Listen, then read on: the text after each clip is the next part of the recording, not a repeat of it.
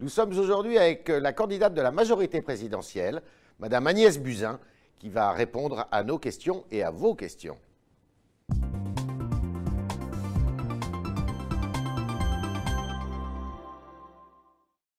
Bonjour Madame Buzyn. Bonjour Yves Tréhin. Alors, euh, je disais que c'était un peu difficile de s'y retrouver, c'est vrai. Je vais prendre un, exemple qui est euh, euh, assez, qui illustre assez bien la situation. Dans le 5e arrondissement, il y a une, une maire sortante qui s'appelle Florence Berthoud, qui est soutenue par votre majorité, la majorité présidentielle, et puis qui fait cause commune aussi avec Rachida Dati. Mais on se tourne après vers le 16e arrondissement, sur l'autre rive de la Seine, et là, on a un duel entre euh, les Républicains et euh, LREM. Comment comprendre, comment faire pour que les électeurs s'y retrouvent là-dedans moi, la consigne a été très claire. Pour toutes les têtes de liste de la majorité présidentielle, je les ai autorisées à trouver des alliances locales sur la base de leur propre projet. C'est-à-dire que j'ai accepté que certains candidats, et là en l'occurrence Mme Berthoud de la liste LR, qui les rejoignaient, les rejoignent sur la base du projet de la tête de liste de la majorité. Donc ce n'est pas nous qui avons rejoint une liste LR, ce sont des candidats LR qui ont rejoint la liste de la majorité présidentielle.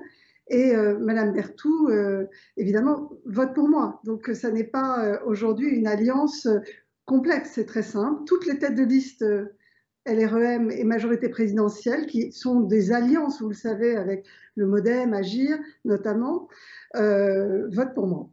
Mais alors, quand j'ai posé la question à Mme Agnès Pannier-Runacher, qui est par ailleurs secrétaire d'État euh, à l'économie et qui est candidate sur la liste dans le, dans le 16e arrondissement, elle tordait un peu le nez quand même. Elle n'était pas, quand je lui ai parlé du 5e, elle n'était pas très, très à l'aise.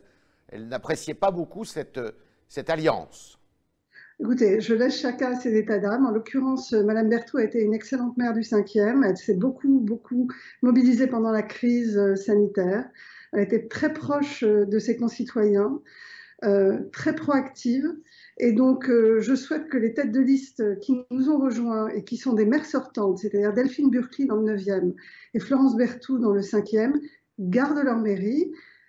L'une a fait alliance, en tous les cas, des euh, membres de la liste LR l'ont rejoint sur son projet d'arrondissement, mais ce n'est pas une alliance d'appareil, ce n'est pas une alliance entre Mme Dati et moi-même. Vous l'avez compris, il n'y en a pas, il n'y en aura pas. Et euh, donc, euh, c'est vraiment une alliance loco-locale.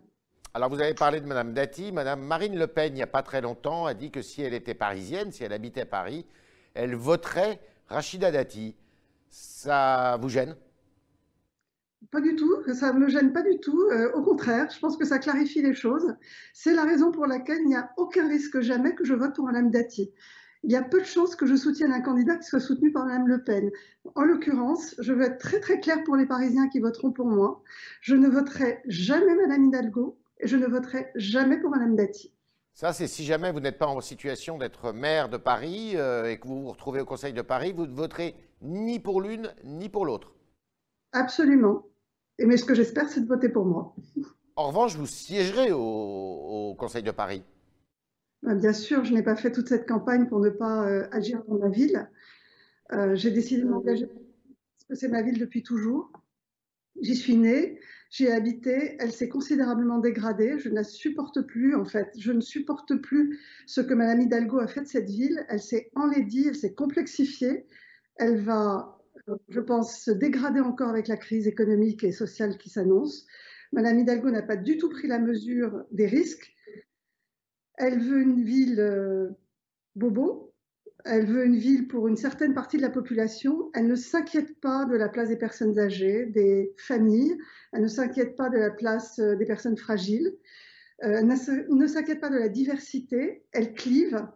et on les dit la ville. Et donc c'est mon sujet.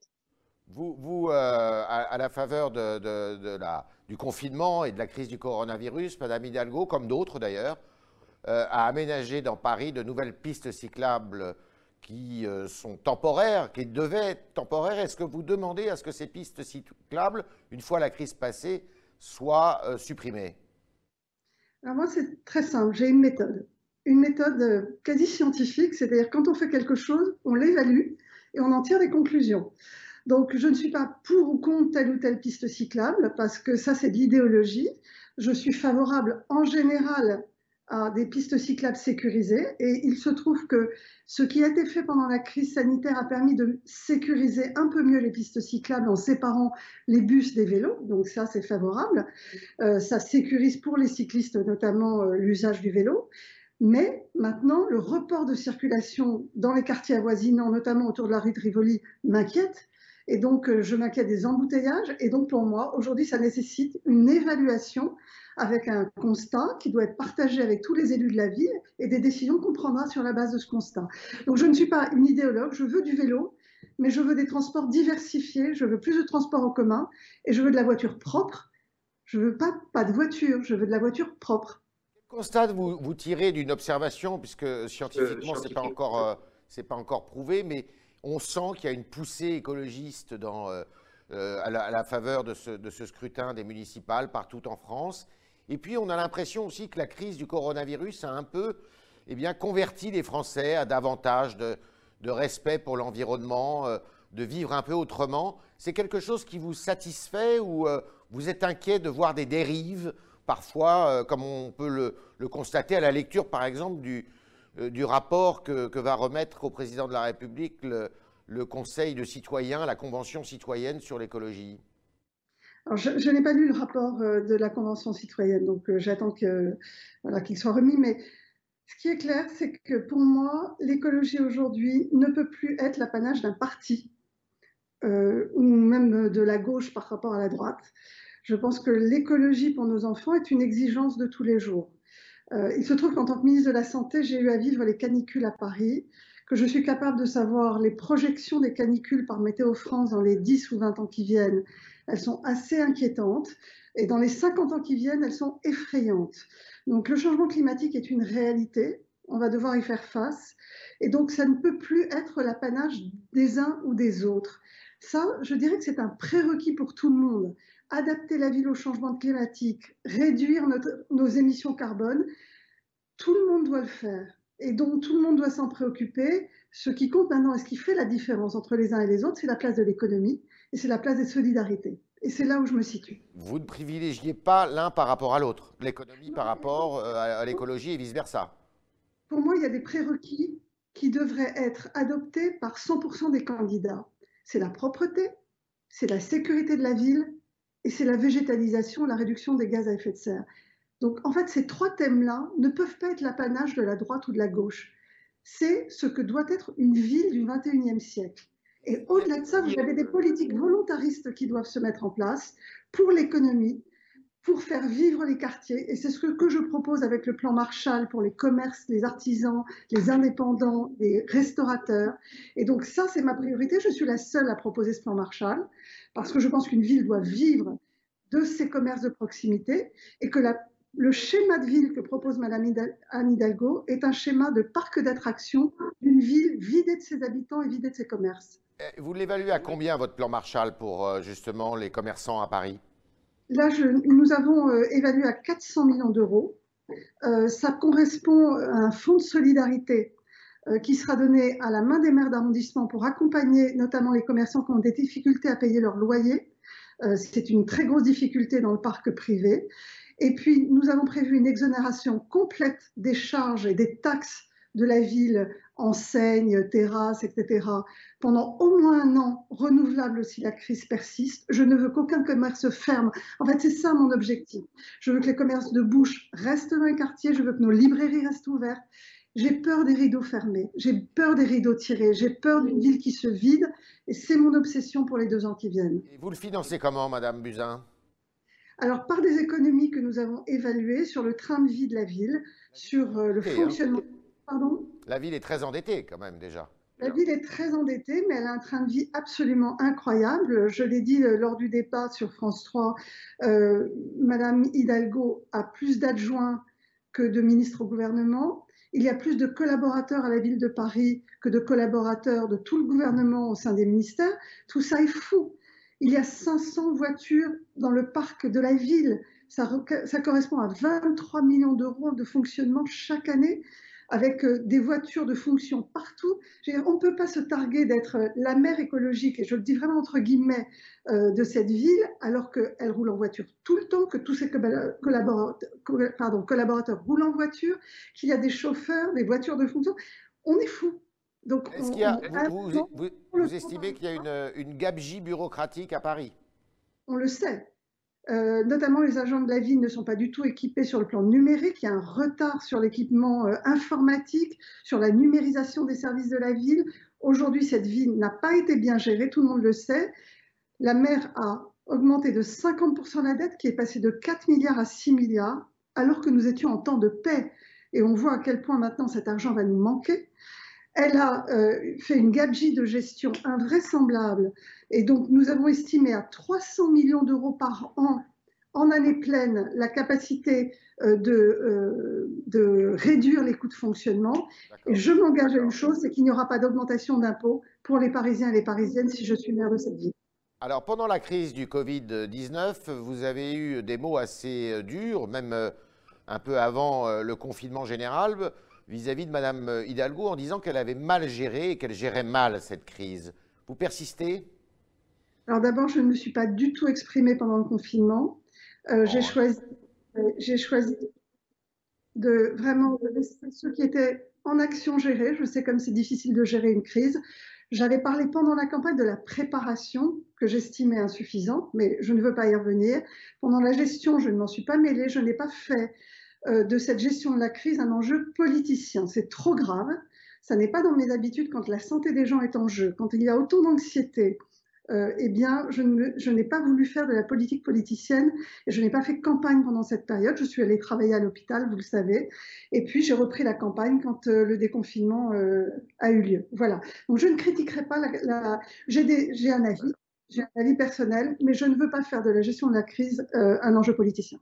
En revanche, vous avez dit tout à l'heure que euh, la ville n'était pas préparée, semble-t-il, à, ce qu'il y ait une nouvelle, euh, un nouvel épisode euh, caniculaire, par exemple. Qu'est-ce qu'il faudrait faire? Alors là, vraiment, je m'insurge contre la pseudo-écologie de façade de la ville depuis six ans. Madame Hidalgo a mis des pots de fleurs partout. on ne peut plus se promener dans les rues sont tombés sur un arbre en pot, parfois moribond. Euh, ça n'est pas comme ça aujourd'hui qu'on prépare une ville du 21e siècle aux épisodes caniculaires. Nous avons besoin de créer des îlots de fraîcheur. Nous avons besoin, par exemple, de préparer les équipements publics, et je pense aux écoles. Les écoles sont en surchauffe l'été. Vous avez des grandes baies vitrées dans les écoles primaires, dans les collèges, qui amènent à une surchauffe des classes. Vous avez des cours qui sont en bitume. Il n'y a plus d'arbres. Et donc, en réalité, ça nécessite vraiment de penser la ville pour dans 30 ans. Et ça se prépare maintenant. Un arbre qu'on plante maintenant, il sera prêt dans 30 ans. Donc, tout ce qui a été fait ces six dernières années est une écologie de communication et de façade. Et on ne peut pas limiter l'écologie à des pistes cyclables. Ça n'est pas vrai. D'autant plus que quand il fait 50 degrés, le vélo n'est pas tout à fait adapté. Alors vous êtes engagé dans cette campagne euh, municipale, euh, euh, non sans difficulté, puisque c'est un secret pour personne. Vous avez remplacé M. Griveaux qui a été obligé de se retirer. Quel bilan tirez-vous à quelques jours du scrutin de, cette campagne? Une campagne, c'est une première pour vous C'est un, exercice qui est rude, qui est difficile, qui est violent, qui euh, ou au contraire, il y a quelque chose d'exaltant, d'autant que vous n'avez pas pu aller à la rencontre, euh, comme euh, d'habitude, de ceux qui sont appelés à voter. Écoutez, c'est à la fois exaltant et à la fois dur. Euh, on m'a toujours dit que les élections locales et municipales en, particulier sont des élections rudes. Euh, voilà, donc je ne m'attendais pas à, quelque chose de simple. Et c'est très exaltant de rencontrer euh, les Parisiennes et les Parisiens parce que ça, c'est vraiment du plaisir au quotidien, avec un accueil très souvent chaleureux, des gens qui parlent de leur vie de tous les jours et de ce qu'ils anticipent en réalité. Et c'est là-dessus que je me suis fondée pour aménager grandement mon programme du post-Covid. Ce n'est plus du tout le programme du premier tour, même si euh, les thèmes euh, sont présents. Mais aujourd'hui, la priorité pour moi, c'est la relance économique de notre ville et la désertification qui s'annonce des familles qui ont découvert la vie en province, le télétravail, avec une ville qui risque de se vider de ses habitants et de ses commerces. C'est une catastrophe. Moi, je suis vraiment, vraiment inquiète de cela. D'accord.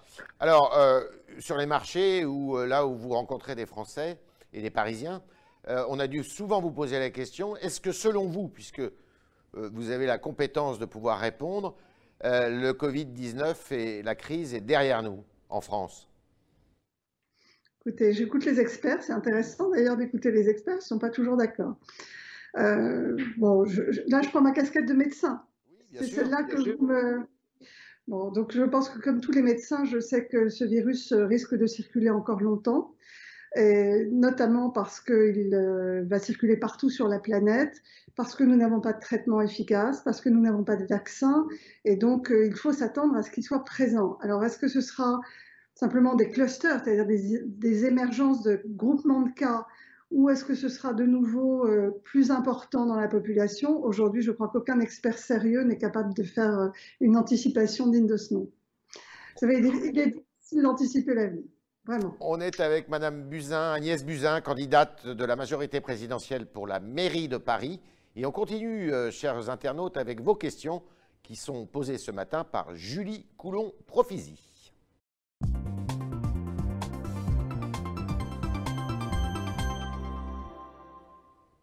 Bonjour Julie. Bonjour Yves, bonjour Madame Vous avez la parole. Alors une première question pour vous Madame Buzyn. Vous souhaitez créer donc un droit au répit pour les aidants familiaux.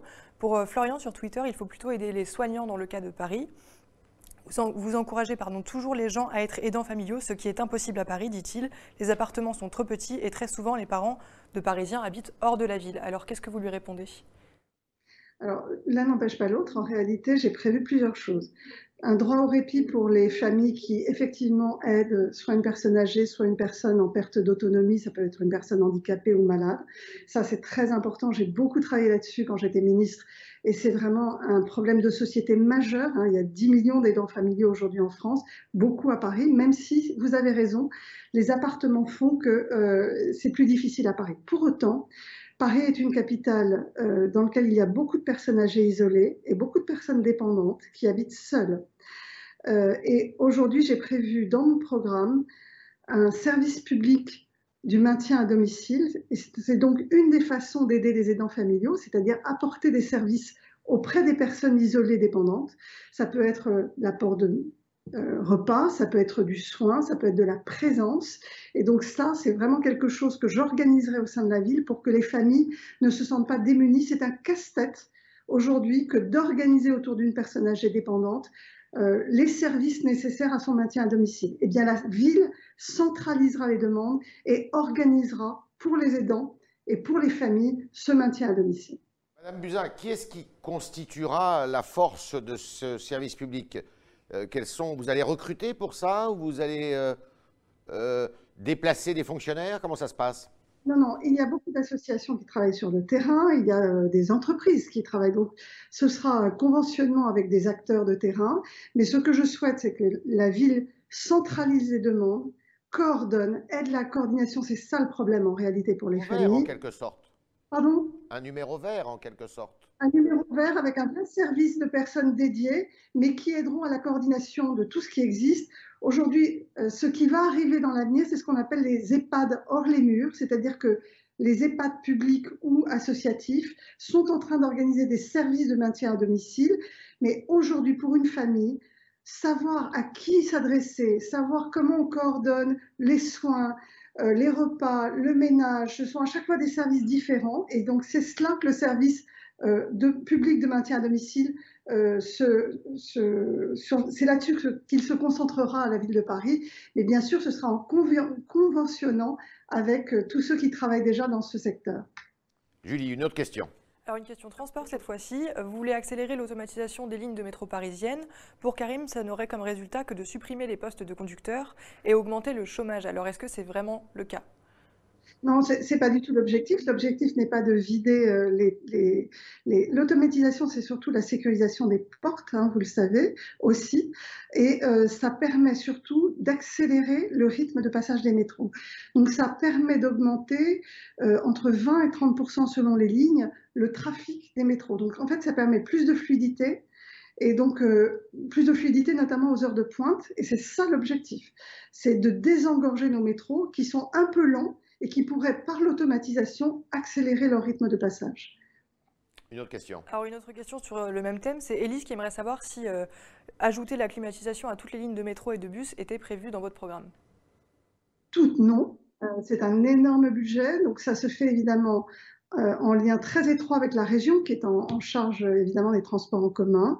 Donc je travaillerai avec la présidente de région, en l'occurrence en ce moment Valérie Pécresse, pour que la ville participe au choix des lignes à automatiser qui sont les lignes les plus surchargées. C'est celle-là qu'on doit automatiser en premier pour euh, justement permettre le désengorgement euh, aux heures de pointe. Mais la totalité, c'est un budget absolument colossal. Donc ça doit se faire avec. Julie. Alors, une dernière question, une question réseaux sociaux. Vous avez ouvert euh, hier un compte sur TikTok, donc l'application qui permet de faire des courtes vidéos et qui est euh, très populaire euh, chez les jeunes. Pour Christian, sur Twitter, TikTok est à l'origine des. Enfin, ce sont des vidéos musicales à l'origine, et pour lui, la politique, voire la propagande, dit-il, n'a pas sa place. Alors, c'est quoi le but de votre présence sur TikTok? J'ai simplement fait un acte citoyen. Je n'ai pas fait de propagande. J'ai simplement dit aux jeunes, ne, laissez pas les autres choisir pour vous, allez voter. Je n'ai même pas appelé à voter pour moi, j'ai dit pour moi ou pour les autres, mais allez voter. Euh, ça pour moi, vraiment, c'est euh, de l'éducation civique. Agnès Buzyn, est-ce que vous êtes resté en relation téléphonique ou physique avec le président de la République? Et le président de la République et le Premier ministre. D'accord. Et vous souhaitez que le Premier ministre reste euh, à sa place? On parle beaucoup d'un remaniement ministériel il est un exceptionnel Premier ministre. Euh, j'ai énormément apprécié travailler avec lui. Euh, nous avons une relation euh, de confiance. voilà. Et après, c'est le choix et du président de la République et du Premier ministre. Le président de la République est également un homme exceptionnel. J'ai aussi beaucoup apprécié travailler avec lui.